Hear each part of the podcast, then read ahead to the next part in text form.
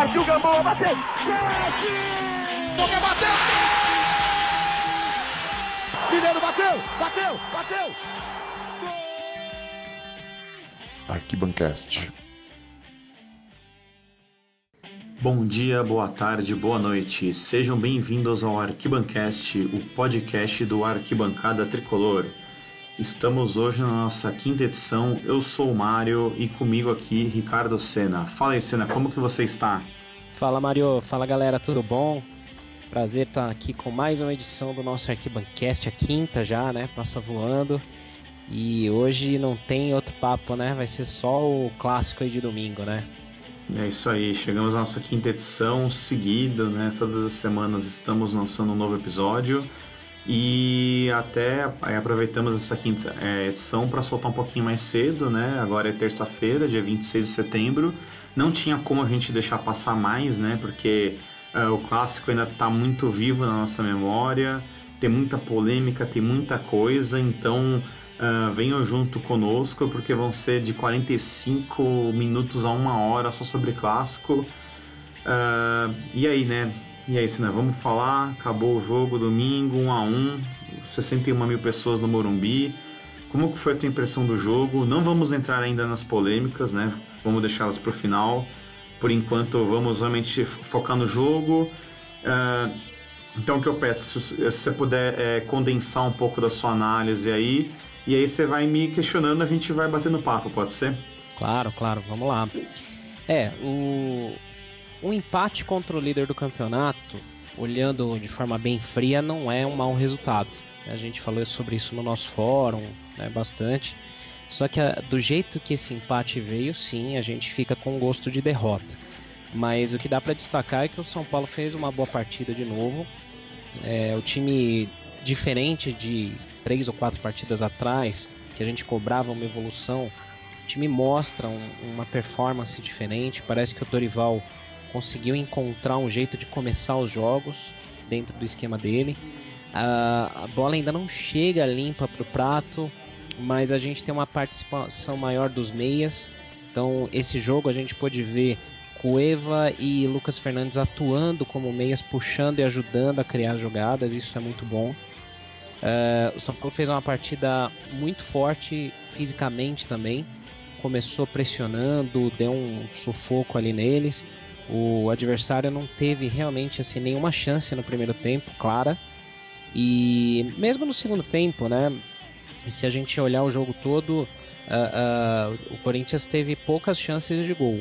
Né? Tanto que o gol dele saiu até numa falha nossa, num lance que, que foi uma desatenção geral.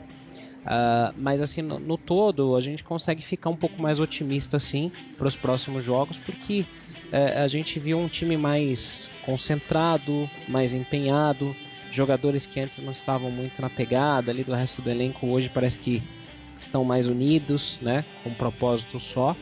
E isso é muito importante para a gente sair dessa fase, né? Graças à tabela a gente ainda não saiu do Z4, mas a gente está muito próximo ali.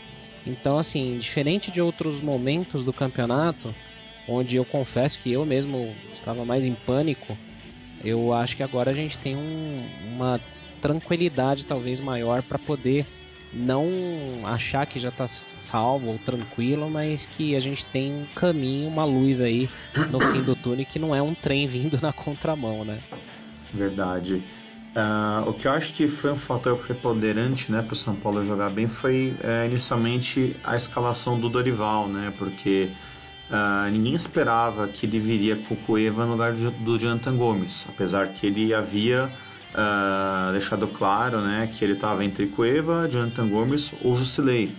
Só que Cueva ali seria um time super ofensivo, né? Porque a gente teria o Petros, né, sendo um do, do 4-1-4-1, e uma linha de quatro onde o Hernani seria o cara talvez uh, mais volante, né? A gente é, pensando em posição, e os outros três são meias, né? O Marcos Guilherme, o Lucas Fernandes e, e, é, e o próprio Cueva. Uh, e eu, eu, até lembro que domingo, né, o nosso companheiro Léo, ele comentou que ele estava né, acompanhando a chegada do time, acompanhou isso tudo. E parece que quando saiu a escalação do São Paulo, até os setoristas ficaram uh, surpresos, né? Porque não é algo muito comum se tratando de Dorival, mas assim, foi um acerto fantástico, né? Porque uh, o time impressionou. Eu lembro que nos primeiros minutos o Corinthians estava muito atordoado. Uh, os caras não vinham a cor da bola. Eu acho que se bobear em 5 minutos de jogo, nossa posse deve ter sido, sei lá, 80%. Uh, só que o que aconteceu em outros jogos voltou a acontecer, né? A gente tinha aquela posse de bola em excesso, né? Muita bola, é, é, muito passe de lado e não tinha muita, é, muita decisão. Uh, então, novamente, a gente viu poucos chutes, uh, não foram muitos jogadores que chutaram não, e, e, não foram muitos lances né, de, de chutes fora da área. em alguns momentos foi aquele tic-tac burro, né? Que até o pessoal às vezes gosta de jogar no colo do Guardiola, mas até ele não gosta, né? Que é você ter a bola, mas você não sabe o que fazer. Uh, e que nem você falou, né, Senna, uh, até em alguns momentos você vê. Uh, eu não lembro do Corinthians é, é, é, ter chutado no gol. Eles tiveram uma outra chance, teve um, um lance depois lá no final do jogo que o cara fez quase um gol escorpião lá de calcanhar. alguns chutes até mesmo de fora da área, mas assim, os caras não eles não causaram é, muita. É, eles não chegaram muito no nosso gol, né? É, você não vê o Sidão tendo trabalhado igual ao que foi o Cássio, né? A gente teve muito mais bola, a gente chutou muito mais, é, só que a gente teve alguns erros, principalmente nessa parte ofensiva, que não deixaram a gente a gente abrir um placar maior. É, eu acredito que se a gente tivesse fechado ali o primeiro tempo com 2 a 0 nossa, a chance de ter ganho o jogo era muito grande. Porque a estratégia do Corinthians é essa: é dar a bola para o adversário e ele se aproveita das chances que o adversário dá. A gente deu uma chance os caras empataram, né?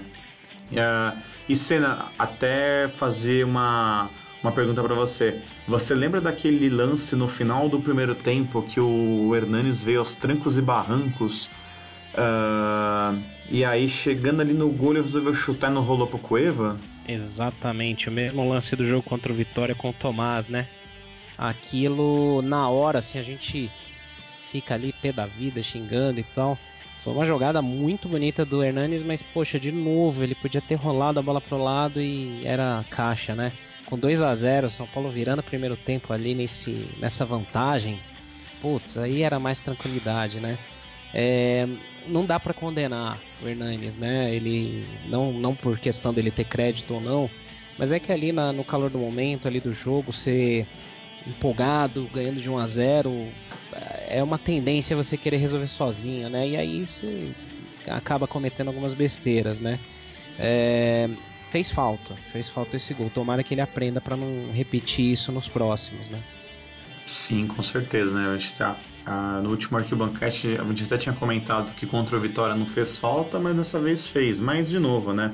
Hernandes tem crédito, com certeza ele acreditou que ele estava no, no melhor momento até mesmo do que o Cueva. Não sei se ele viu o Cueva, ele tentou decidir. Até se você lembrar, também teve um lance, acho que foi o primeiro lance do jogo, não, não sei se for dois ou três minutos, também caiu no pé do Hernanes, só que o azar caiu no pé esquerdo, né? Então Uh, e era uma bola que assim ele estava livre no, é, na entrada da área. Talvez se ele domina com a esquerda, uh, arruma por pé direito e bate, talvez até a, a finalização teria sido melhor. No caso, quando ele bateu de esquerda, a bola foi longe, né? É verdade, é verdade. Mas é aquilo, né? Esse jogo, até muita gente comentou que o Hernanes não teve o mesmo destaque. Uh, teve gente até que falou que ele não atuou bem. Mas, na verdade, assim, pela escalação do Dorival, pelo esquema armado pelo, pelo Dorival, é, até como você falou no início, né? O Hernani jogou mais recuado ali como volante, volante saindo para o jogo, mas como um, um, segundo volante. E você tinha o Cueva e o Lucas Fernandes fazendo a função que o Hernanes fez em outros jogos. Então ele jogou mais para o time, até do que para ter algum destaque individual. É, mesmo assim, acho que ele não foi mal, não. Ele, ele foi bem, criou algumas jogadas com o tempo e pela intensidade que o time jogou, era natural que o time cansasse, então ele cansou também. É, foi até o motivo da, da substituição do Cueva, né? Então, assim, eu acho que assim, apesar de tudo, o time está de parabéns pela entrega, pela forma com a qual jogou de novo, não só de igual para igual, mas jogou muito melhor do que o Corinthians, né? A gente elogiou contra o Palmeiras, que foi um, um jogo de igual para igual e aquele placar não refletiu o que foi o jogo. É, nesse também a gente pode dizer isso. Teve alguns canais de imprensa falando que o empate foi justo, mas de forma alguma. Não, não foi justo. Pela, pelos números, pelo scout, pela performance, o São Paulo atuou bem melhor sim. É, se houvesse justiça é, literalmente no futebol, com certeza um 3 a 1 seria o placar mais justo, né? Mas a gente sabe que infelizmente não é assim. É, você, tem, você acaba tendo um adversário do outro lado do, do campo e né, em algumas situações acaba é, não dando certo. Uh, é, para fechar o assunto Hernanes, né, a gente tem, né, aqui no Brasil o torcedor tem muita mania de, uh, de dizer que o cara joga bem quando ele faz gol, né, e aí o Hernanes acabou deixando o, torcedor de São Paulo um pouco mal acostumado, né, porque uh, até um tempo atrás eram sete jogos e sete gols, só que o, a principal função do Hernanes não é essa, né, Uh, e para a gente que estava lá no Morumbi, a gente percebeu como o Hernandes é importante no meio de campo. Uh, sempre que, que, é, que, a situação ficava um pouco apertada ali na frente, o pessoal acaba voltando para ele. Ele é um cara super calmo, ele domina, ele dá, é, ele dá aquela passada de pé em cima da bola, ele já dá uma puxada no corpo, já tira é, a marcação já consegue virar o jogo. Então, ali no estádio você consegue perceber muito a importância dele. Uh, e aí, aproveitando isso, eu queria destacar alguns caras que, na minha opinião, foram muito bem. Uh, além do Hernanes, que eu acho que teve um, um papel ali uh, um pouco invisível para o restante do, da torcida, mas que foi fundamental. Uh, o Militão eu acho que jogou muito bem. Eu acho que ele encontrou a posição dele. Eu acho que a gente, enfim, encontrou nosso lateral direito. Sim. Porque com o Bruno e Bufarin não tem condição. Uh, inclusive o Dorival não levou nenhum dos dois, para vocês terem ideia. Ele levou o Militão de titular e, e, e, o, e, o, Araruna ficou como se fosse o reserva do Militão. Então, ou seja, não tínhamos laterais no banco. Uh, inclusive, até acho que o, que o Militão uh, ele poderia fazer um esquema até mesmo como um falso lateral direito, um pouco fixo ali para ajudar a defesa, porque pô, o cara tem 1,86m, o cara é forte. Uh, e você percebe que o Militão não é tão habilidoso com a bola no pé. Apesar que ele fez umas duas ou três jogadas na linha de fundo, ele cruzou melhor que o Bufarini e o Bruno. Então você é, percebe, é, né? Então, você vê, é um cara que ele tem as limitações pela idade e tal, mas ele, ele tá conseguindo jogar melhor que os caras que têm anos de profissão. Então acho que é um cara que pode com certeza continuar e só. Uh, e a tendência dele é só crescer. Uh, um outro cara que eu gostei bastante foi da atitude do Cueva, né? A gente que critica, a gente já criticou bastante, a gente já sentou o pau no Cueva na, na nossa página do Facebook, mas assim, uh, quando o cara jogar bem, a gente vai vir aqui e vai falar. Então, assim, a gente gostou, o cara mostrou atitude, o cara buscou o jogo, o cara foi para cima, o cara tentou driblar. Uh, só que o, é, é, o horário do jogo foi muito cansativo, né? Então no segundo tempo não adianta. O Cueva morreu, uh, não tinha mais como o Cueva ficar em campo. Então Dorival fez bem tirar ele. Uh, mas aqui de novo eu dou os parabéns para ele. Pô, Cueva, é isso, cara, é isso que a gente quer, a gente quer entrega, a gente quer. Né, a gente não quer cair na balada e depois postando coisas sobre o Aliança Lima. A gente quer um cara em que em campo demonstre toda a sua é, vontade. E por falar em vontade, o último cara dos meus destaques positivos o Lucas Prato, né? Não tenho o que falar desse cara. Uh, ainda assim tem muita gente que força o nariz pro cara, fala mal do cara, mas assim, foram duas, três jogadas que foi é, raça completa, assim, bola perdida, uh, ele foi para cima, ganhou a bola, ele de novo voltou até meio de campo, só que pensando no Lucas Prato como centroavante, uh, ainda está faltando a bola chegar. Então você vê, não teve nenhuma chance real, Uh, infelizmente, uh, algumas bolas que vieram pelo alto ele não conseguiu uh, ganhar de cabeça. Ah, e aí o torcedor acaba de novo também colocando o cara na balança se ele fez gol ou não. Então, se o Lucas Prato, que é o centroavante, não fez gol, para o torcedor é, que é como se ele tivesse jogado ruim. E, eu, e assim, é, eu acabo não concordando com isso. Cena dos melhores, o que, que você viu domingo? É, acho que assim, do, do, dos jogadores que tiveram uma boa atuação, a gente tem que destacar não só pelo gol, mas pela, pela entrega, vontade, o Petros, que eu achei que foi bem. Verdade. O Militão também, como você bem lembrou, mais uma partida muito boa na lateral, que não é a posição de origem. É, então, assim, ele, ele foi muito bem. O Prato eu destaco realmente porque, uh, de novo, é uma análise muito simplista falar que o cara não faz gol, não tá fazendo gol. É, quem, quem for um pouquinho mais aí antigo, nem, nem indo muito longe, vai lembrar do Aloysio Chulapa lá em 2007.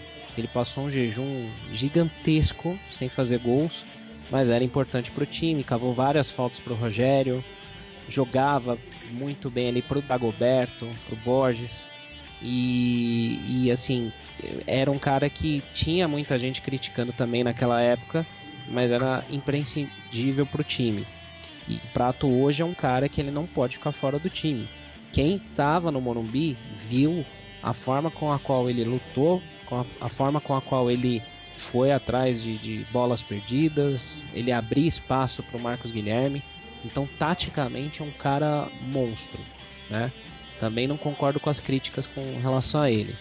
Destacaria o, Arboleda também, que foi perdeu uma bola. É só um lance lá que ele acabou entregando um passe no pé do corintiano no meio campo que quase que dá problema, né? mas jogou muito bem. Rodrigo Caio foi seguro também. Sidão fez uma puta defesa na hora do gol do, deles também. É, o time todo foi muito bem. Eu acho que é, é, é, mais fácil falar de quem não foi tão bem, mas aí também não pode ser encarado como uma crucificação ou como algo buscando é, é, um culpado, né? E, mas eu acho que assim, o time todo foi muito bem. Né? Talvez a alteração do, do, do Dorival com relação ao Cueva era necessária, precisava, assim, porque ele estava cansado, já estava é, andando em campo. Porém, é, talvez não, não colocando as peças que ele colocou e sim mantendo alguém da, da posição, talvez o São Paulo não perdesse tanto poder ofensivo. Mas acho que tá todo mundo de parabéns, sim. É, um cara que eu acabei não gostando da sua participação foi o Lucas Fernandes. Eu achei o menino muito mal, eu achei ele apático. A gente lá do estádio percebia que assim, é, ele perdia a bola e ele abaixava a cabeça. Então o que, que eu penso? Acho que o moleque nessa idade ele tem que entrar num clássico sem compromisso nenhum. Uh, que, é, que assim, que, é, quem tem um pouco mais de idade vai lembrar quando o Denilson jogava em 96, 97, 98. Ele entrava em clássico e destruía. Porque ele era moleque, ele tinha menos de 20 anos, ele não tinha responsabilidade alguma, ele ia para cima mesmo, não tava nem aí. E a gente viu isso faltar no Lucas Fernandes, tanto que ele foi o primeiro cara a ser substituído. Uh, só que eu não. Uh, agora não lembro se entrou o Jusilei ou entrou o, o Denilson, você lembra? É verdade, é verdade.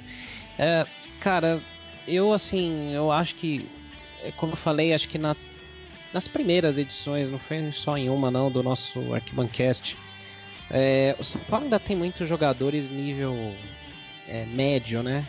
Nota 5, nota 4, 3. E, poxa, é complicado, assim, tem caras que até se esforçam e tal, mas não tem condição de mudar um jogo. Por exemplo, o Denilson é um. O Denilson atual, né? Não, não o da pedalada. Denilson Show. Mas o Denilson que entrou, cara, ele até procurou, tentou fazer algumas jogadas, mas não fede, não cheira, né? Não, não, não, não cria nada de importante. O, a gente tem ali o Michael Swell voltando de uma contusão, voltando de um período afastado, com muita vontade, mas ainda sem tempo de jogo. Talvez eu acho que fosse o momento de colocar o Brenner, né? Nem eu particularmente não lembro se ele estava relacionado para o jogo. Não mas tava. eu acho então, acho que era um cara que deveria estar tá ali, né? Naquela função. Não sei se ele já embarcou para a seleção lá, que era sub-17 lá para o Mundial.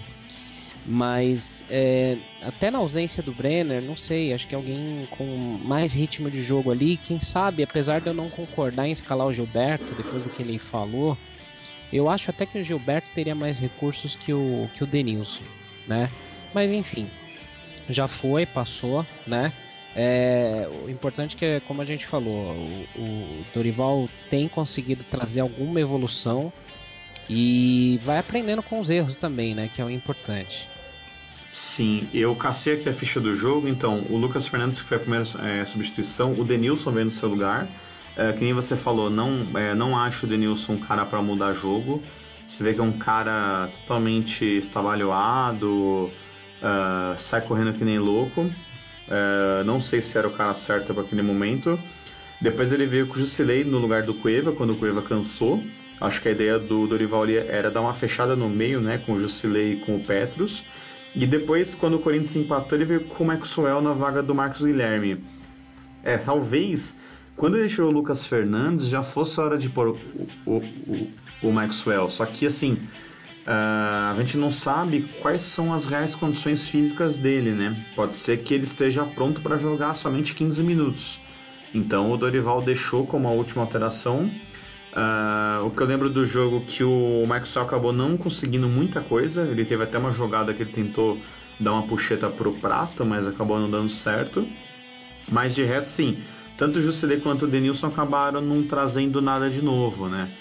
Ah, e que nem você falou, o Brenner não, é, ele não estava no banco, acredito que ele já foi para a seleção, mas tinha o Gilberto. Talvez fosse o caso de vir com o Gilberto para fazer uma dupla com o Prata, fazer tabela, porque o Prata estava sozinho, né? E o Marcos Guilherme acaba não fazendo essa companhia que o Prato precisa. Isso. Ah, não, é, então. Ah, é, só que é isso, né? Não sei realmente é, qual era a ideia do Dorival naquele momento, né? É muito complicado eu... pra gente saber isso, né? É, eu até acho que assim, é, faz sentido sim, de repente, ah, vou colocar o Michael Sewell que tem pouco, pouco ritmo, vai, vai aguentar pouco tempo em campo, né? É, tudo bem. Mas eu não sei, eu acho que, por exemplo, você, o, o, Lucas Fernandes realmente ele não fez uma partida brilhante, né? Ele ainda tá devendo. Acho que ele ainda tá devendo. Acho que de toda a geração aí de Cotia é o jogador que ainda me não me convenceu assim. Eu como torcedor eu não, não, não brilha meus olhos ali vendo ele jogar ainda. Né? Tem potencial, mas ainda não mostrou. E em mais uma partida que ele não foi tão brilhante, que ele foi discreto, você vai tirar um meia? Não sei, de repente não era o caso de tentar até o Tomás, que é meia, de função, de origem, né? De repente podia ser ali a alternativa. Mas é como a gente falou, né? Depende muito de momento de jogo, depende do que está se vendo nos treinos, né? O Dorival que está acompanhando ali o dia a dia, de repente ele vê uma condição melhor em um do que no outro, uma, uma vontade mais de resolver em um do que em outro, então é difícil a gente opinar de fora, né? Então a gente opina muito mais pelo, pelo embalo, assim como torcedor mesmo, né? Sim, verdade. Uh, e aí, só para fechar a minha parte sobre o jogo, né, também é elogiar a torcida, né? 61 mil pessoas, uh, o clima é, ao redor do estádio estava sensacional, parecia uh, 2005, 2006 na época da Libertadores, né? Final de Libertadores, tinha um ônibus do Brasil inteiro. Uh, então, assim, a torcida tá de parabéns. a nossa média agora de público é 34 mil pessoas. Uh, infelizmente, aqueles primeiros jogos acabaram né, uh, puxando essa média para baixo, porque a gente acabou tendo jogos de 15, 20 mil pessoas. Mas se você for ver hoje, os três ou quatro primeiros, é, primeiros jogos né, com mais torcida são nossos. E com certeza agora domingo vai ser mais um. Então, assim, o torcedor está de total parabéns. Uh, o jogo foi bom, né? Que nem o Senna falou no começo. Eu acho que dá realmente um, um ânimo, um gás para a gente é, continuar. É, olhando o contexto, a gente empatou com o líder, a gente não empatou com o último colocado. É, dava é, para ter sido melhor, todo mundo sente isso, acho que até os jogadores sentem isso. Mas, é, só que assim, é, é cabeça para é, botar a cabeça para frente, né? É, olhar o resultado, olhar o que foi feito e melhorar contra o esporte, né? E continuar uh, lutando rodada a rodada contra o Z4. Daqui a pouco a gente sai, a gente se, eh, se distancia e periga até no final do campeonato esse time falar em, em, em, G6, G7, G8, que a gente não sabe ainda o que vai rolar, né? Uh, que tudo vai depender ainda do Grêmio, dos brasileiros na Sul-Americana, mas assim, hoje o nosso foco é realmente esse. Vamos sair do Z4 e trabalhar no dia a dia. Uh, Senna, você quer fazer mais alguma pontuação final sobre o jogo? para a gente poder entrar no, é, nas polêmicas da arbitragem? Não, acho que assim, do jogo realmente, assim, o destaque a torcida mesmo, é, não tenho o que falar. A torcida do São Paulo tá mostrando muita força mesmo e não foi só no brasileiro, né? É, com alguns dados aqui, né? No Brasileirão, nosso, nossa média de público pagante já é de 34.805. No Paulista foi de 33.246. Na Copa do Brasil, onde a gente teve vida curta, já foi quase de 30 mil. Então, assim, o São Paulo, a, a torcida vem mostrando muito a sua força. É, assim, tá, tá de parabéns, realmente.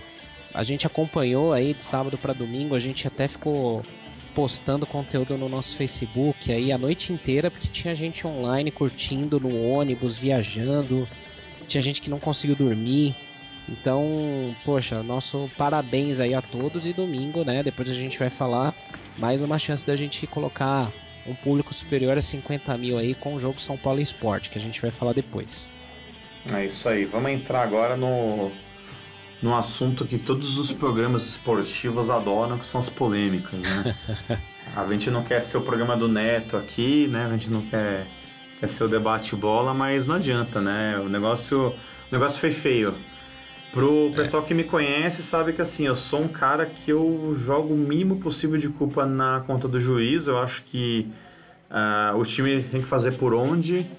Uh, só que algumas coisas que aconteceram domingo foram muito feias. Então a gente está com uma lista aqui. Eu vou falar ponto a ponto, eu vou dar minha opinião. Aí eu peço pro Senna também dar a opinião dele para a gente poder trabalhar isso tudo aqui. Uh, vamos lá. Uh, essa lista aqui foi passada para nós é, para o WhatsApp é, e são cinco pontos. Primeiro ponto, a, o pessoal reclama de um pênalti não marcado, que parece que a bola pegou na mão.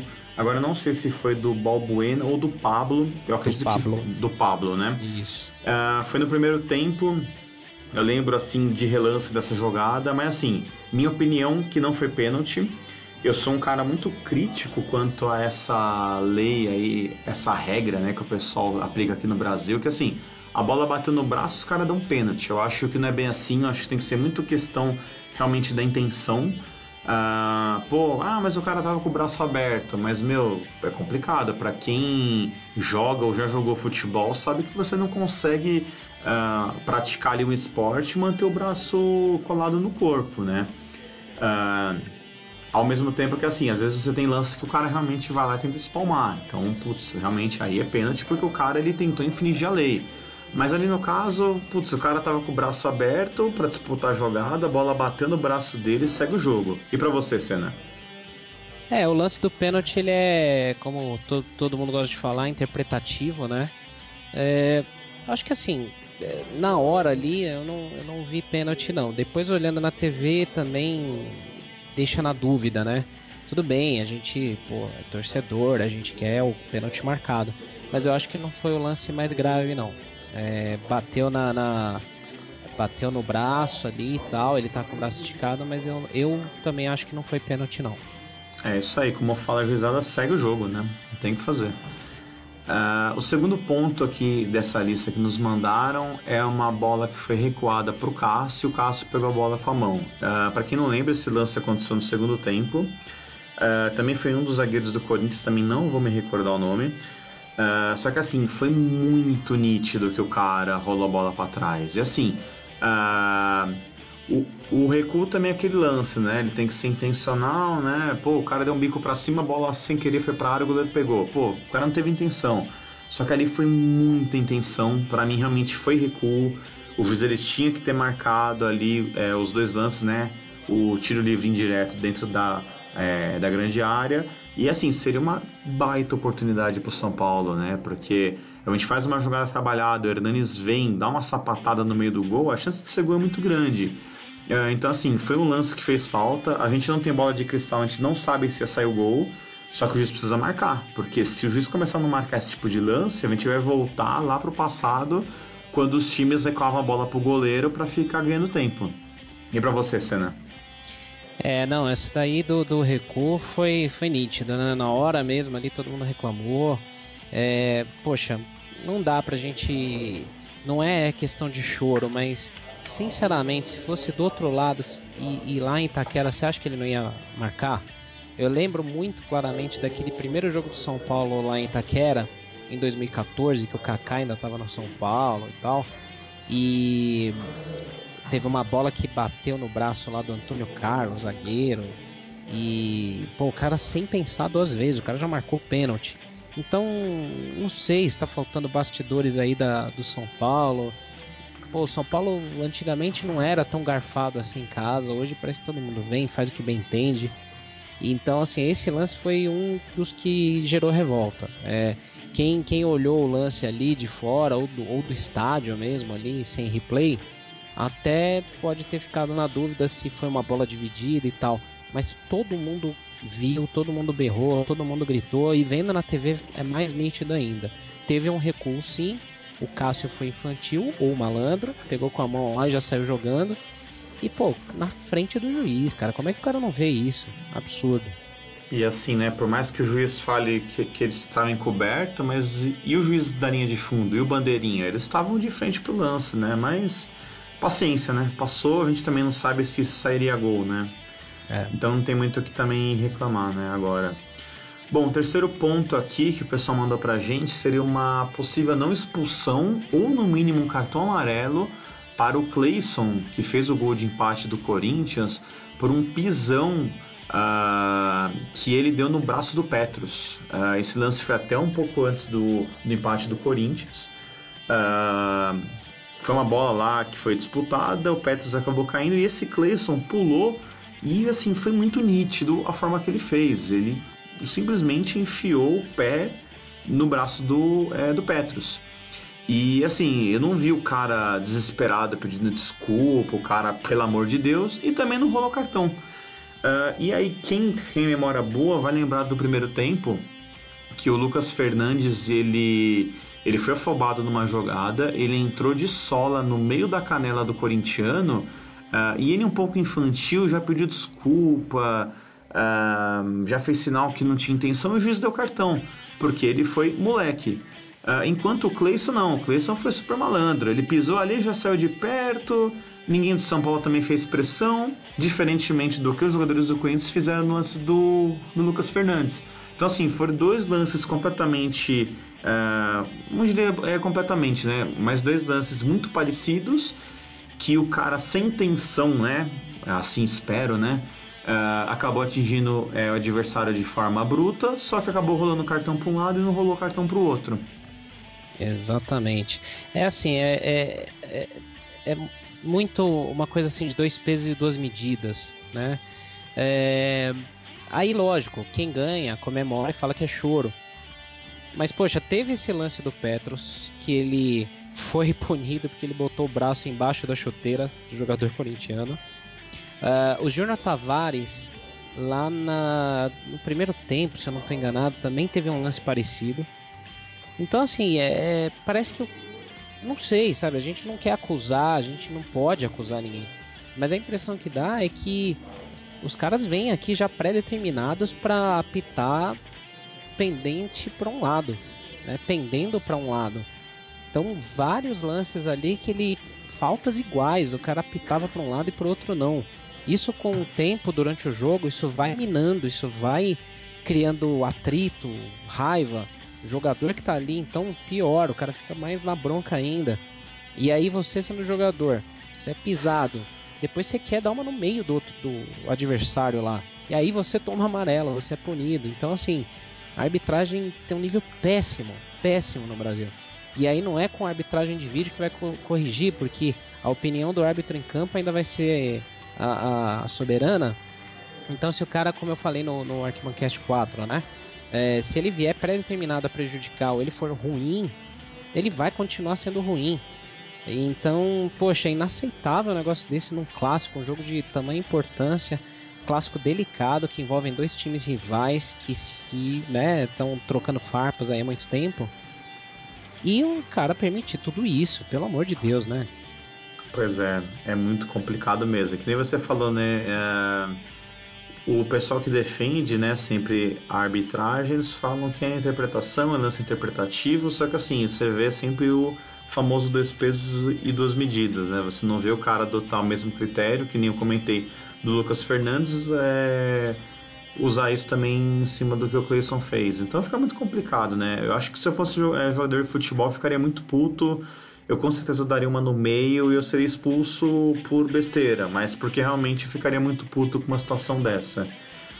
Uh, vamos pro ponto 4, né, que é o principal, que esse realmente afetou o placar, afetou o jogo, afetou tudo, que foi o gol legítimo do Éder Militão.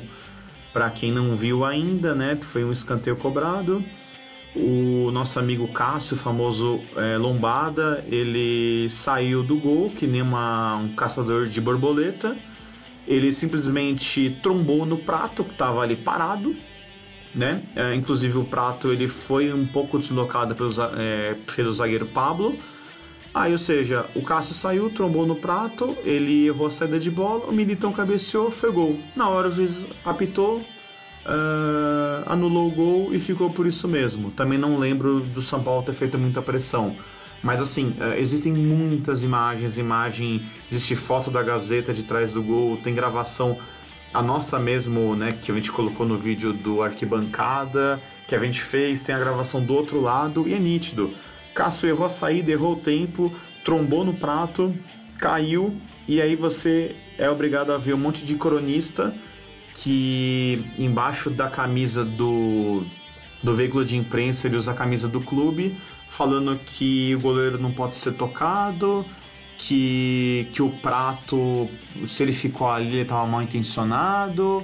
Então, assim, é realmente muito complicado, né? Não tem como falar que, que esse lance foi falta. É só, é só realmente para quem é clubista, né? Olha, é, é, é, bem difícil, porque assim, a gente, a gente até pôde presenciar, e aí é uma, um comentário rápido que eu queria fazer, né? Antes de comentar sobre o lance do, do gol. Uh, a gente vai em todos os jogos no Morumbi e fora do Morumbi quando são em São Paulo, na região, e a gente vai na zona mista, a gente vê ali comportamento de repórteres, jornalistas. Tem muita gente séria, tem muita gente que trabalha muito bem. Então o pessoal fica na bronca com o Globo às vezes, essas coisas, por exemplo, mas todos os repórteres, todos os setoristas, jornalistas do Globo, Band e outros são muito corretos, são caras que trabalham sério, de jornais e tudo. Muitos deles são até são paulinos e os caras são isentos e profissionais. Agora, domingo, tinha torcedor com credencial lá. Até falaram besteira do arquibancada aí, depois vocês podem ver. Mas assim, tinha torcedor. Do meu lado tinha um cara lá que o cara tava de tiete, fazendo selfie, piadinha. E aí depois esses caras saem jogando, vomitando besteira na mídia, porque eles têm muitos seguidores e acabam influenciando e a gente conseguiu ver lá na prática, a gente vendo uma coisa e postando outra. Então, assim, tem muito cara brigando com imagem, tem muito cara brigando com, com fatos, porque o cara é clubista, o cara é, é o cara como o Mário falou, como você falou, Mário, você é, o cara usa a camisa do clube por baixo e ele fica cego, fica com raiva. É, a gente já viu em outros momentos o cara que, sei lá, a assessoria do São Paulo fala pro cara, ó, oh, não fica nesse lugar aqui, porque aqui é passagem e tal. O cara, o cara fica com raiva e fala, ah, então vou meter o pau também.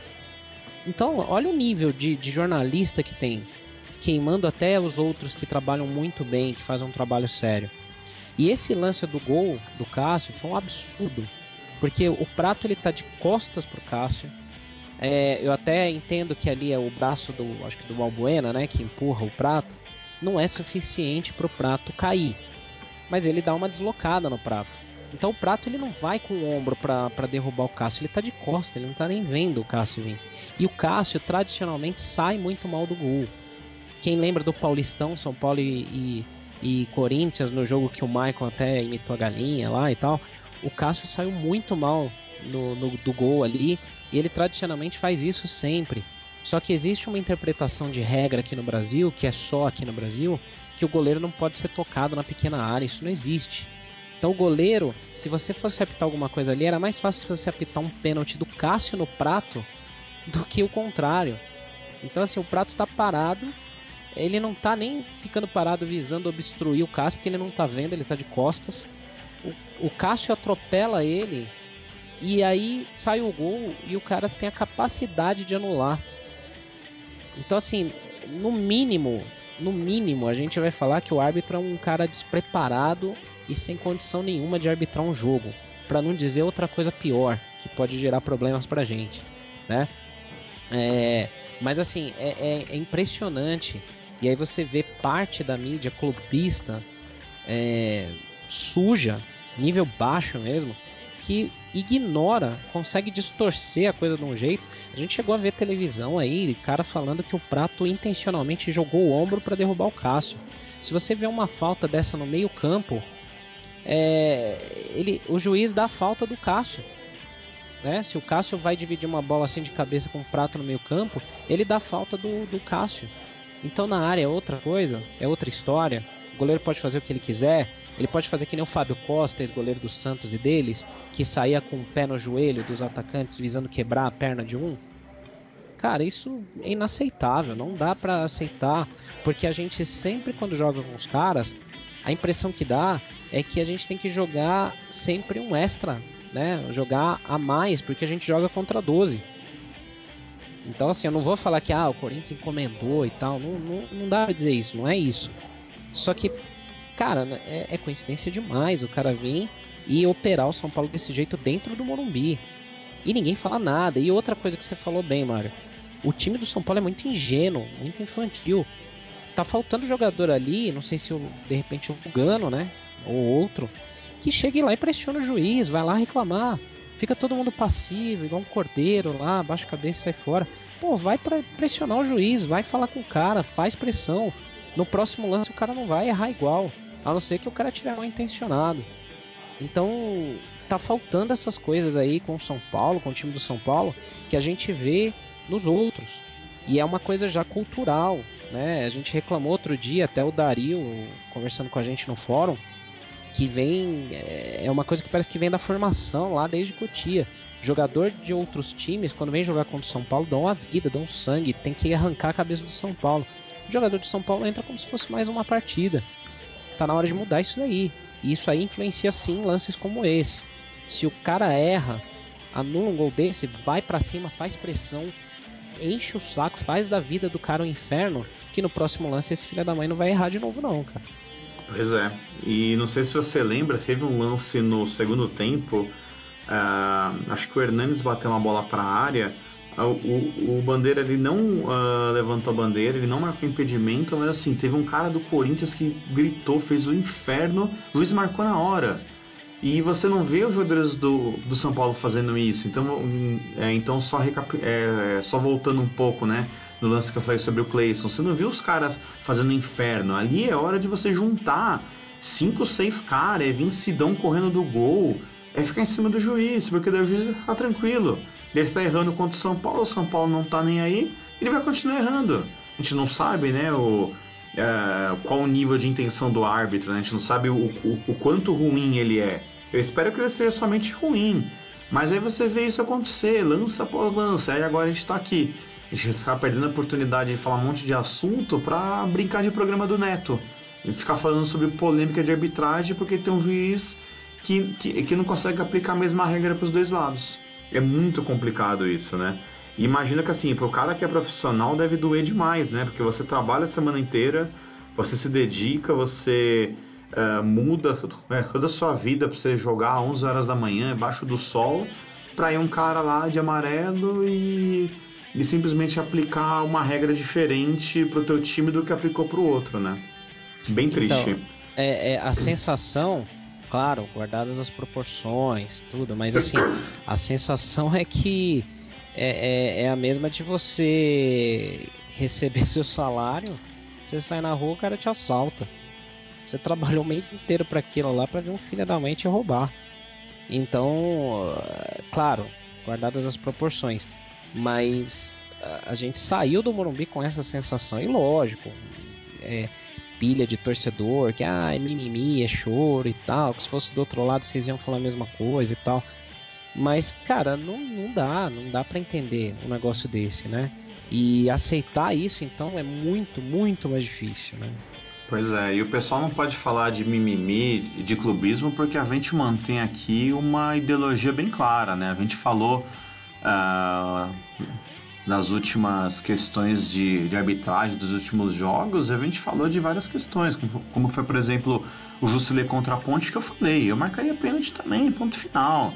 Uh, e até lembrei que teve um caso lá de um torcedor que escreveu pra gente batendo porque o arquibancada uh, não jogou o empate na conta do juiz. A gente não é assim. E a gente, uh, e a gente é muito feliz de ser dessa forma, porque a gente não precisa ser clubista. De clubista já, é, já basta esse monte de gente aí uh, que está escrevendo aí para jornal, para TV, que está fazendo inferno na vida de, de todo mundo. Inclusive a gente vai falar um pouquinho mais sobre isso no final desse programa. Só para fechar essa parte das polêmicas, tem o, o, quinto ponto aqui que mandaram pra gente, que foi a não marcação do puxão do Rodriguinho no Júnior Tavares no lance que originou o gol de empate do Corinthians. Até colocaram aqui pra gente assim: ah, isso não isenta o Júnior Tavares de não ter dado um bico na bola antes de sofrer a falta. Bom, falando primeiro sobre o lance polêmico. Na hora lá no estádio eu não achei. Depois eu vi o replay, achei que houve alguma coisa, mas assim, falando em, em maneira geral, eu não marcaria falta. Uh, só que assim, se a falta fosse marcada não seria nenhum absurdo, porque tem um braço ali do Rodriguinho, só que aquele braço não é suficiente para deslocar o Júnior Tavares. O Júnior Tavares não foi júnior, ele foi infantil naquela jogada. Ali, uh, com 1 a 0 no placar, jogando contra o maior rival do estado, você tem que meter aquela bola na arquibancada. Senão, tentar jogar para frente o máximo possível na lateral. E ele não fez isso. Ele achou que ele, ele conseguiria uh, fazer a, a, proteção daquela bola uh, por um espaço longo. Uh, acabou fazendo besteira de querer talvez deixar o corpo em cima do Rodriguinho. Rodriguinho é experiente, um cara malandro, ganhou a bola, ainda deixou o Júnior Tavares na saudade e esse é o gol dos caras. Então, assim, opinião do Mário é: eu não marcaria falta. E para você, Senna? É, depois de toda, todo o contexto do jogo, realmente a gente fica assim até com uma opinião talvez é, naturalmente é, enviesada para tentar falar que sim, deveria ter apitado. Uh, se ele apita a falta ali naquele lance do gol no, no Júnior Tavares, ninguém ia reclamar, foi falta. É, então assim, eu, eu apitaria eu apitaria porque eu, eu, vejo ali no lance o braço né, do Rodriguinho. Do Rodriguinho, né? Isso. É, ele, ele coloca o braço lá, então não dá para dizer que ele não puxou. Se foi forte o suficiente para derrubar o Júnior Tavares, não sei. Mas acho que até pela intenção, pô, na cara do outro árbitro ali de linha de fundo, que não serve para nada também, é um cone ali, como disse o André, atacante do esporte. É um cone de trânsito ali, não serve para nada inútil. Então na cara dele, é, o cara não apita, o cara vê ali o bração lá e tal. Então é difícil, né? Mas assim, eu apitaria. Não exime, como você falou, a, a, o Júnior Tavares de ter tentado fazer a parede ali e fez mal feito assim. Devia ter quebrado essa bola para lateral, jogava lá na arquibancada azul, sei lá, chuta para qualquer lado. Ele já tinha feito uma jogada parecida antes, acho que uns 5 minutos antes, da mesma forma fazendo a parede ali, quase perdeu a bola. Então, sabe, é complicado ali é, é, jogar só na responsabilidade do, do árbitro. Sim, eu apitaria a falta, não sairia o gol. Mas é, o Júnior Tavares também precisa ser mais atento. O cara não pode fazer uma jogada dessa daí. Ele já tinha entregado num outro jogo, acho que foi contra o Santos, se não me engano um lance parecido. E aí agora de novo, então, cara, presta atenção. É, eu acho que ele é melhor lateral que o Edmar, mas não pode ficar falhando desse jeito também, cara. É, com certeza. Ele é moleque ainda, acho que ele tem 22 anos e ele ainda coisa do pleno se queimar, né? São, são lances capitais, né? A gente vai voltar um pouco no tempo lembrar que em 2005 o Cicinho mandava a bola lá na casa do Chapéu e comemorava. Então, se ele é um pouco mais malandro, ele faz igual, ele inflama o Morumbi de uma forma monstruosa. Mas paciência, ele é novo, acho que ele vai aprender com isso. Uh, e aí, aproveitando o gancho né, de gol do empate, a gente vai falar sobre a principal polêmica, né, que foi a atitude patética e idiota do Gabriel, né, atleta do Corinthians, que assim que saiu o gol do, de empate do Clayson, ele com todo o restante do banco uh, saíram com faniquitos, né? Saíram pulando, todos desesperados, como se fosse final de Copa do Mundo. Para você ver o quanto que esses caras odeiam a gente, né? O quanto que para eles aquilo era uma final e para a gente não era. Uh, esse cara fez gestos obscenos para a arquibancada, né? Então, uh, parece que não só ele, parece também o Bruno Henrique, parece também fez alguma coisa ali. Uh, não sei se é Bruno Henrique, né? Eu acabei lendo um jornalista comentando, só que a ênfase fica em cima do Gabriel. o que eu penso do, é, do assunto? Uh, Cueva colocar a mão no, no ouvido, o Michael imitar galinha, o Viola imitar um porco. Uh, isso realmente trata-se de é, provocação, né? Isso você tá provocando o rival, você tá colocando aquele algo a mais no jogo. Mas assim, mostrar dedo do meio, uh, fazer é, verso obsceno com, com órgão sexual, isso não dá, cara.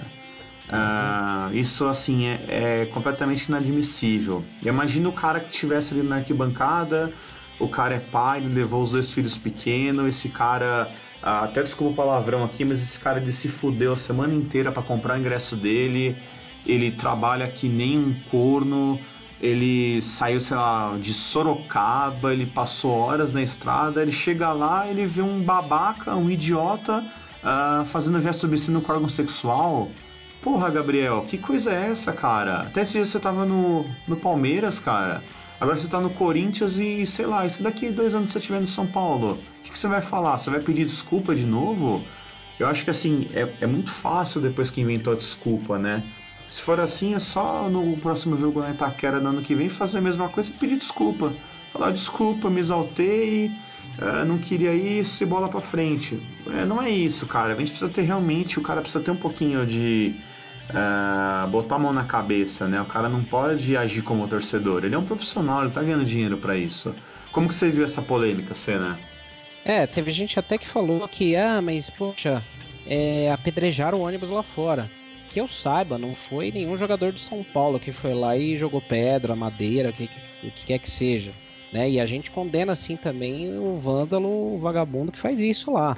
Que o cara é marginal, é, quem pratica vandalismo, invade CT, quem, quem quebra, quem vai em protesto na Paulista e arrebenta banca de jornal, vidro de banco, é vândalo. Tem que ser tratado como tal, criminoso. Então isso a gente condena. Isso não é torcedor. Agora, a atitude do Gabriel, a gente até. Eu tava fazendo uma live lá, que a gente sempre faz depois do jogo, na zona mista. E eu repito aqui tudo que eu falei lá.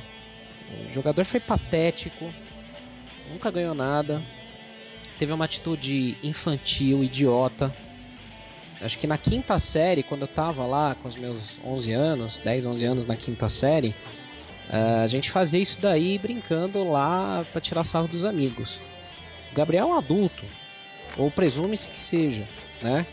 É um cara que saiu do Palmeiras e depois para agradar a torcida do Corinthians, ficou fazendo vídeo lá falando que o Palmeiras não tinha mundial.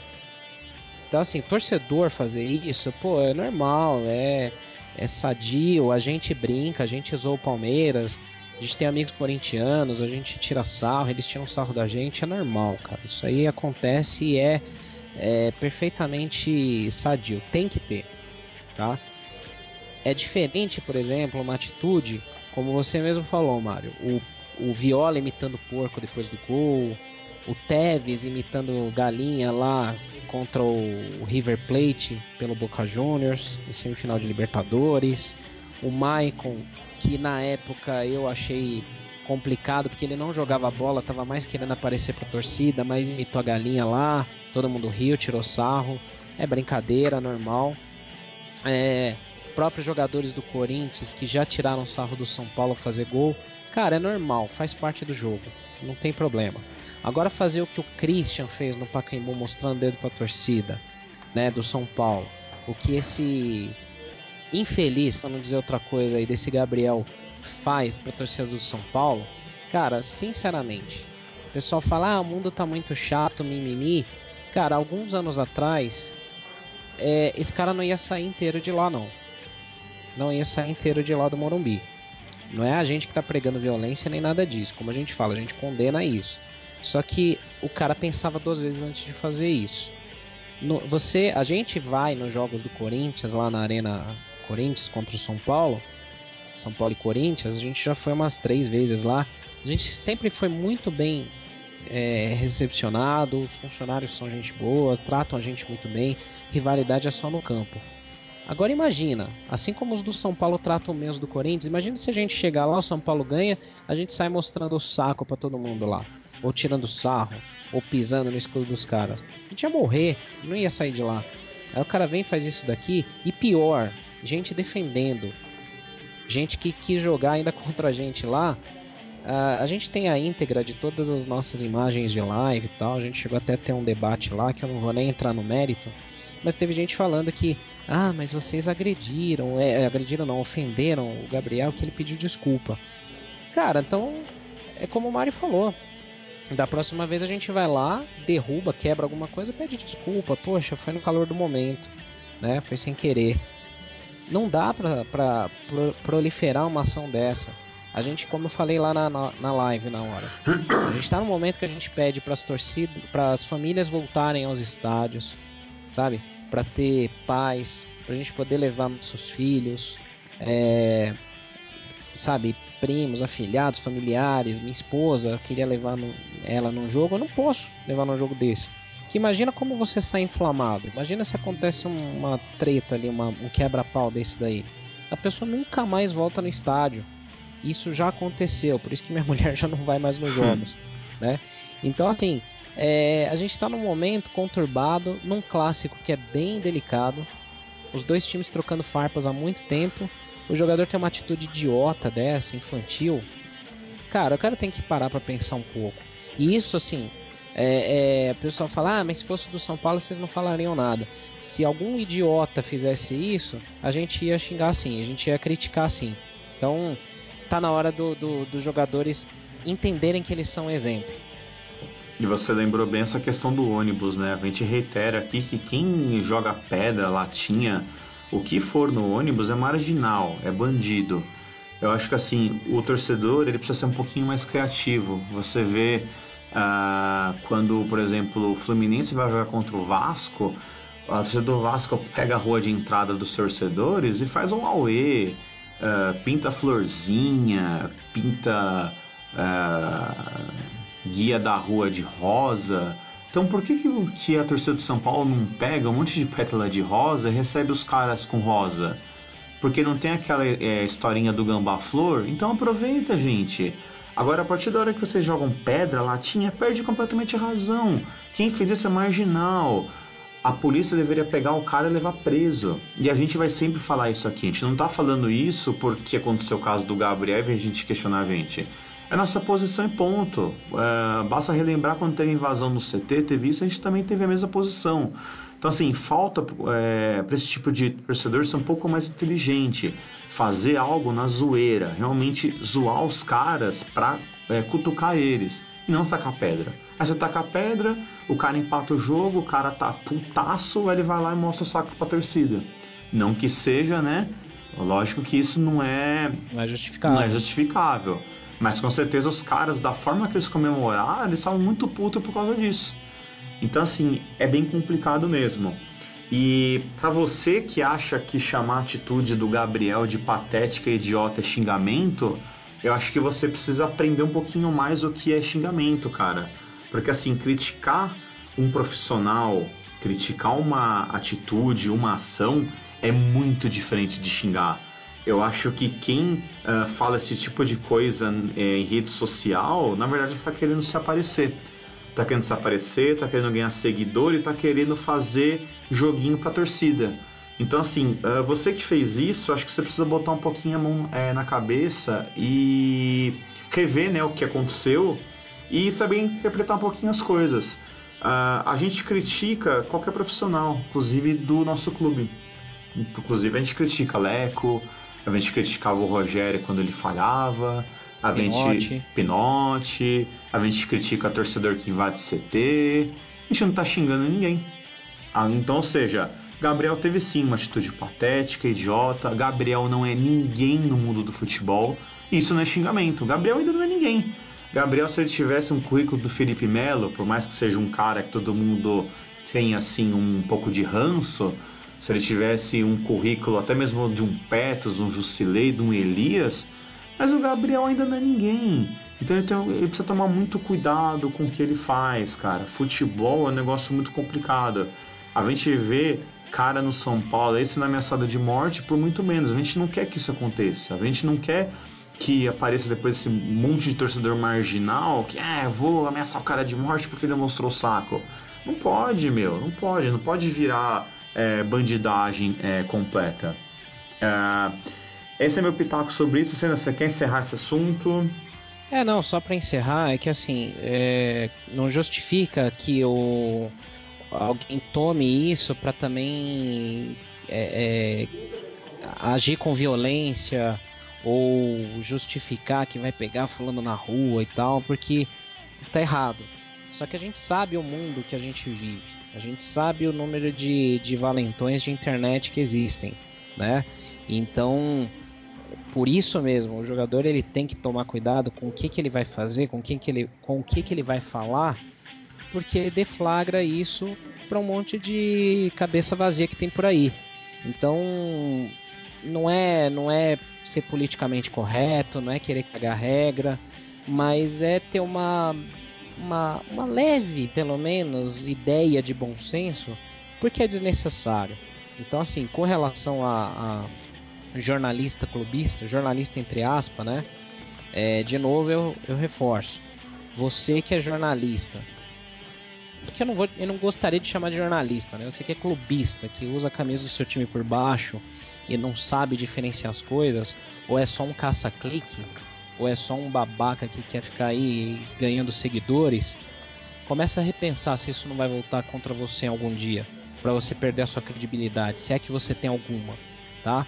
Porque assim, é, tem muita gente fazendo e querendo fazer um trabalho sério e que não pode ser manchada por atitudes idiotas, patéticas, infantis, iguais ao do Gabriel no jogo, é, como você faz. Então, jornalista, entre aspas, começa a botar a mão na consciência, porque até o, os caras que te seguem, os caras que torcem para o mesmo time que você, já não tem, não, não tem você como alguém, como uma fonte de credibilidade. E, dane-se, a gente não vai citar o nome de ninguém aqui para não dar ibope, não. Tá certo. E, é, e, o próprio cara também não tem qualquer prestígio com a assessoria do São Paulo, o Bobé não tem prestígio com o Corinthians. Com certeza os clubes sabem bem com quem estão lidando, né? Isso é, é, é, realmente bem triste, né? Eu acho que se o cara ele é jornalista, uh, pô, é, é, não posso criticar ninguém por ter time, né? Mas o cara ele tem que ser imparcial. Hoje você vê muito jornalista político que é totalmente parcial, né? O cara só defende o lado dele, muitos a gente sabe que ganham dinheiro. Uh, não sei no, é, é, no futebol até que ponto isso acontece. Mas assim, meu, você quer ser parcial, você não consegue não ser clubista, cara, faz que nem a gente, faz um site, tem muito site bacana de todos é, é, os outros times, todos os times têm muitos sites legais que não são oficiais. Vai trabalhar nesses sites, cara. Lá você consegue é, colocar 100% do seu ódio contra os rivais, você consegue fazer o seu trabalho tranquilamente. Mas não queira pagar de profissional parcial, né, desculpa, de profissional imparcial, que escreve para grandes portais, que você não é, a gente sabe que não é.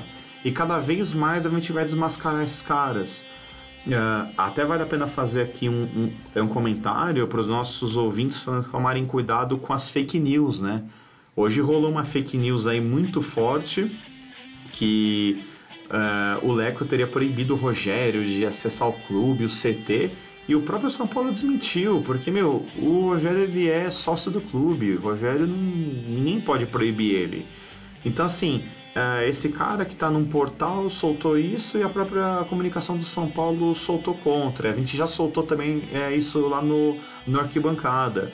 Então, muito cuidado com o que vocês leem na internet, corram atrás, uh, usem duas, três fontes, usem o Google, não, é, não acreditem em tudo que vocês leem, porque tem muita gente caçando clique, tem muita gente caçando, caçando view, caçando seguidor, e isso é muito ruim para é, é, todo mundo, né? É, e, e até assim, a gente faz um pedido, a gente parece ser chato, mas a gente soltou sobre isso hoje, no, hoje terça, é, terça-feira, 26 de setembro, que a gente está gravando isso. às 6 da tarde. A gente postou isso no nosso Facebook. E até para dar ênfase, nós colocamos o artigo original do jornalista que colocou essa inverdade e colocamos o nosso, nosso texto em cima, o nosso comentário. As pessoas não leem. As pessoas comentaram lá, putz, o Leco barrou o Rogério, olha que vagabundo tal. Pô, a gente não tá defendendo o Leco. A gente tá. A gente é duro crítico dele, da gestão dele. Só que, pô, custa ler o que, que a gente teve o trabalho de escrever. As pessoas assinam sem ler, as pessoas replicam sem ler, só saem replicando porcaria e comentando sem ler. Então, deem uma olhada, leem, tem, sei lá, um minuto e meio, 30 segundos para ler o que, que você está replicando para você não passar vergonha. Com né? certeza. Então, poxa, é o mínimo, né? E usa o Google, né? Você tem o Google aí para você fazer, para você bater qualquer história. Você vai até lembrar, né, Cena? A coisa que de duas semanas atrás teve gente mandando mensagem para nós perguntando se o boato da venda do rebaixamento de São Paulo era verdade. Nossa. Cara, é. isso é um texto que rolou na Copa de 98, que um, que um cara repassou, o nome dele ficou lá como o diretor da Globo. Esse texto já foi usado para tudo que vocês puderem imaginar na vida. E tem gente que cai nisso em 2017. Cara, é absurdo. Isso é absurdo. Meu, vai na internet, galera. Tem umas páginas muito boas que são usadas para desmentir boato. Acho que é o e-farsas, boatos. alguma coisa. Galera, dá uma pensada. Perde um minuto da vida de vocês, mas não passam vergonha. Pelo amor de Deus filtrem as fontes, né? Não estou falando que ah, leiam só arquibancada, não é isso, não somos donos da verdade nem nada. Tem vários sites são paulinos que são bons e alguns ruins. Tem vários sites na mídia também, impressa, jornalística, digital, que são bons e uns que são ruins. Tem muito nego caça-clique. E até fazendo um, um, um comentário aqui, para não dizer que a gente é clubista também cego, é, mesmo em sites de clubes, o cara tem que ter um certo nível para escrever. Eu conheço pessoalmente a galera do meutimão.com.br. O pessoal faz um trabalho muito sério lá. E pro cara escrever lá também, o cara tem que ter um mínimo de nível, nível de, de conhecimento e profissionalismo. Assim como tem do Palmeiras, do Santos, do Fluminense, do Vasco, né? É, de outros clubes, o cara tem que saber escrever, tem que. Ele não pode escrever qualquer besteira lá. Então, esses jornalistas, entre aspas, que só querem ganhar clique ou destilar ódio contra rivais, esses caras com o tempo vão sumir, vão desaparecer. A gente torce que sejam, seja logo, que esses caras não merecem credibilidade. Então, faça a sua parte, busque suas fontes, filtre suas é, fontes de notícias e aí sim repliquem aquilo que você consegue confirmar que é verdadeiro. Porque o que esses caras querem é audiência, é ibope, é ganhar dinheiro às suas custas, um clique. E a gente tem que, no bom sentido, matar de fome esses caras. Né? É isso aí. Não vamos dar mais ibope. Chega. É isso aí. E até fazendo. Uh, até olhando é, esse nosso lado do, do arquibancada, se, se vocês verem alguma coisa que a gente postou que não tá legal, dê um toque. A gente, nós não somos os donos da, é, da razão, a gente erra também. Então, o que, o, que realmente a gente puder seguir é, sempre essa linha de matar fake news, de só postar coisa que, que é verídica, a gente vai fazer. Então, a gente conta com o apoio do, do ouvinte, do seguidor do, do Arquibancada, para a gente ter é, um site, né, um portal cada vez melhor. Porque a gente não quer ficar replicando esse tipo de coisa. Uh, ah, para a gente encerrar esse Arquibancast, que a gente já passou do nosso horário, hoje o negócio aqui foi bom, né? Hoje tinha muito assunto. Uh, domingo, 4 da tarde, o São Paulo enfrenta o esporte no Morumbi. Com certeza a gente deve ter mais de 45, 50 mil torcedores.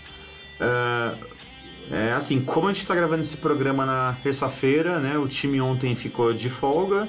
Hoje os trabalhos voltaram, ainda não tem muita notícia. O máximo que a gente sabe é que o Júnior Tavares não joga, ele tomou o terceiro amarelo. É, não sei se tem alguém machucado que estava para voltar, acho que não. Acho que o, que o Dorival já está com o elenco praticamente é, de quem não está machucado disponível, né? Tirando o Elton Nem e o Morato que só voltam no ano que vem. Acho que só o Renan Ribeiro, não é isso, Senna? É, é, a princípio sim. A princípio é só isso mesmo.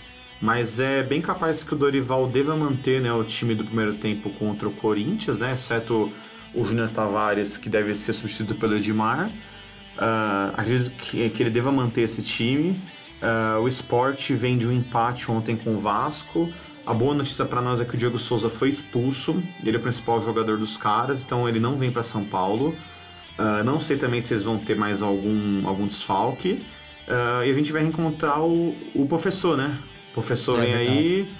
Uh, o esporte é um time meio chato, apesar que no, é no histórico a gente sempre costuma levar vantagem. Acho que é um jogo bom pra gente fazer gol. Uh, nesse Campeonato Brasileiro, dificilmente a gente vê São Paulo fazendo muito gol e ganhando com, com uma margem legal.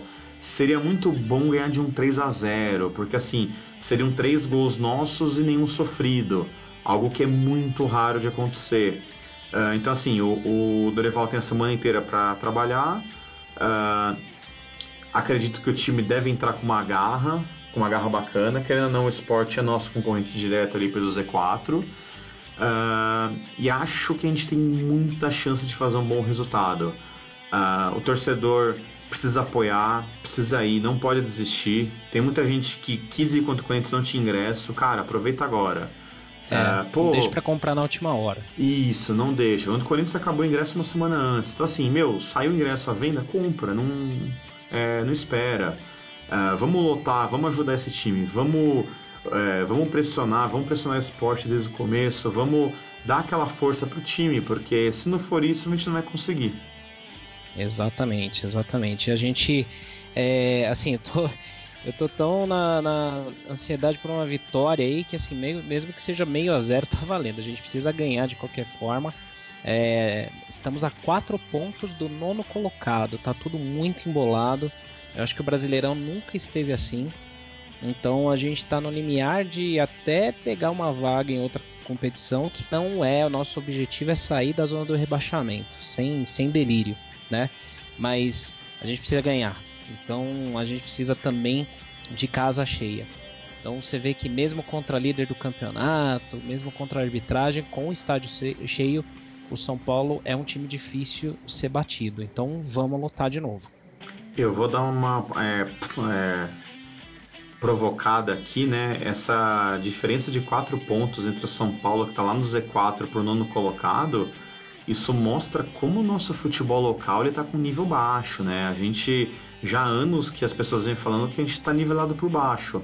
E você percebe que isso realmente é verdade quando você vê uh, o futebol apresentado pelo Corinthians ser o líder com 10 pontos de, é, de diferença. Não é um futebol bonito. Você vê que o próprio treinador dos caras falou que jogou mal pra caramba. Os caras comemoraram empate como se fosse vitória. Então, assim, você vê que o nosso futebol, o nível dele tá ruim, tá muito ruim.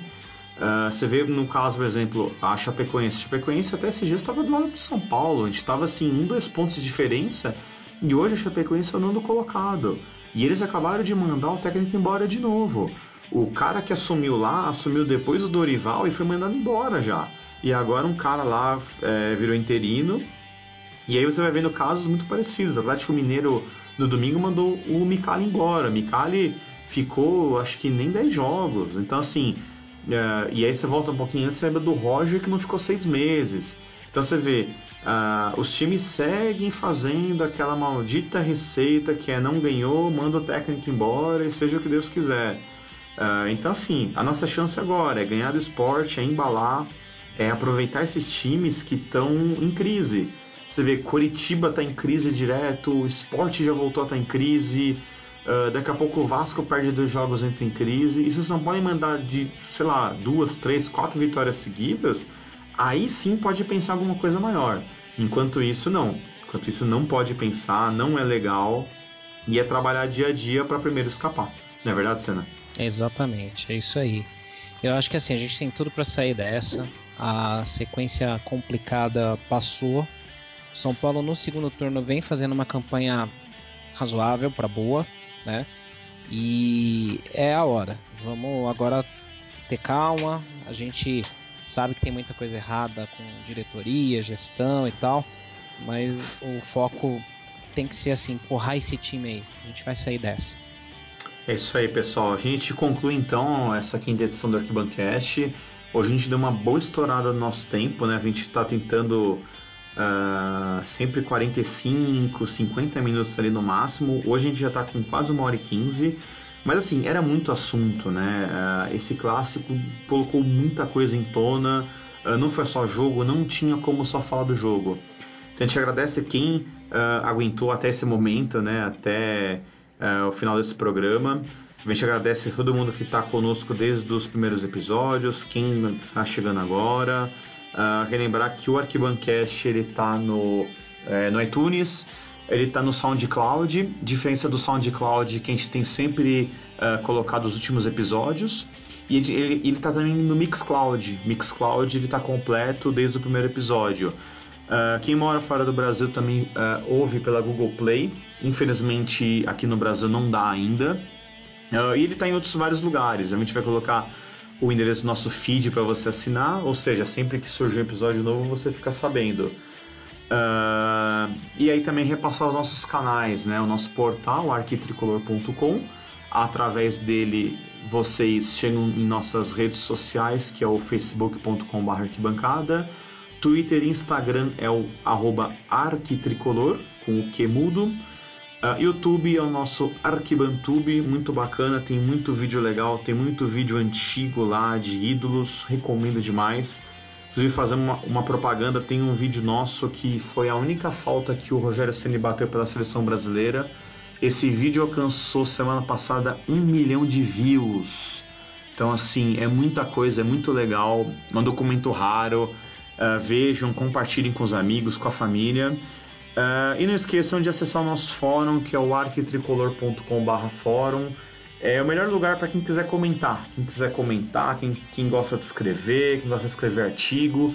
Quem escrever um artigo bacana, a gente vai replicar com os créditos no Facebook e na, nas demais redes sociais. Uh, Senna, além disso tudo, também tem o nosso AT Clube via Apoia-se. Fala um pouquinho sobre ele. Isso. A gente tem um clube de vantagens que nós criamos ali, porque, como a gente falou em outras edições, né? Seria muito fácil a gente chegar aqui e falar, ó, oh, poderia estar roubando, poderia estar matando, mas nos ajude a comprar nossos equipamentos. A gente está com uma câmera bacana, só que quebrou o visor. Então, por favor, nos ajude. Pedir uma doação seria muito simples, muito fácil. A gente não acha que é justo. Então, nós criamos um clube de vantagens onde a gente vai retribuir cada pessoa que nos ajudar. Cada pessoa que assinar um plano conosco de assinatura vai ganhar algum conteúdo exclusivo em troca. Então ali tem desde making off dos ensaios do calendário, é, fotos exclusivas, né? A gente vai fazer sorteio de itens da nossa loja que logo logo volta ao ar. É, camisetas do Arquibancada, a gente vai sortear camiseta do São Paulo também que a gente está conversando com a São Paulo Mania. Nós vamos sortear ingressos para jogos. Então, entre lá, assine um dos planos. A gente tem um plano de R$ reais e um de R$ reais por mês. O site é apoia.se, apoia-se, né? apoia.se barra arquitricolor. Entre lá, tem todos os detalhes é, você assinando seja de 5 ou de 9 reais, você já passa a ter acesso a vários conteúdos exclusivos que a gente já está colocando lá. E é uma forma de você é, nos ajudar a manter um trabalho com qualidade, a gente contratar pessoas e tudo, porque a gente já precisa. Então a gente precisa abrir vagas aqui logo logo para é, jornalistas, editores de vídeos, é, editores. Então a gente precisa da ajuda de vocês para poder pagar essa galera também. Então a gente conta muito com o apoio. É isso aí. Ficando qualquer dúvida sobre esse programa do AT Clube, entre em contato conosco pelas redes sociais ou por e-mail, né, o contato arroba arquibancadatricolor.com.br que a gente vai sanar qualquer dúvida. A gente também quer trazer cada vez mais benefícios, né? Então fica a dica, deem uma olhada, é bacana, é, é, realmente ajudem o arquibancada a crescer. Vocês vão crescer, é, vocês vão ajudar a gente a crescer cada vez mais. Uh, bom, deixo aqui um abraço então a todo mundo, todo mundo que está até agora aqui acompanhando a gente, todo mundo que nos segue, que nos curte, nos compartilha. Valeu mesmo. Semana que vem tem mais, a gente vai falar sobre o São Paulo Esporte. Esperamos uma vitória. Já vou dar aqui meu palpite. Eu acho que vai ser São Paulo 3 a 0 E Senna, faz sua despedida, dá seu palpite pro jogo e vamos lá. Não, galera, é só agradecer mesmo, não vou estender mais, porque, poxa, vocês foram guerreiros de ouvir essa edição carregada nossa hoje de mais de uma hora. Muito obrigado mesmo aí por, por nos seguirem, por acompanharem nosso trabalho. Cada vez mais a gente se empenha em fazer um trabalho é, digno e limpo por conta de vocês. Então, muito obrigado mesmo. E palpite 2 a 0 São Paulo, se Deus quiser. Maravilha, valeu galera, forte abraço.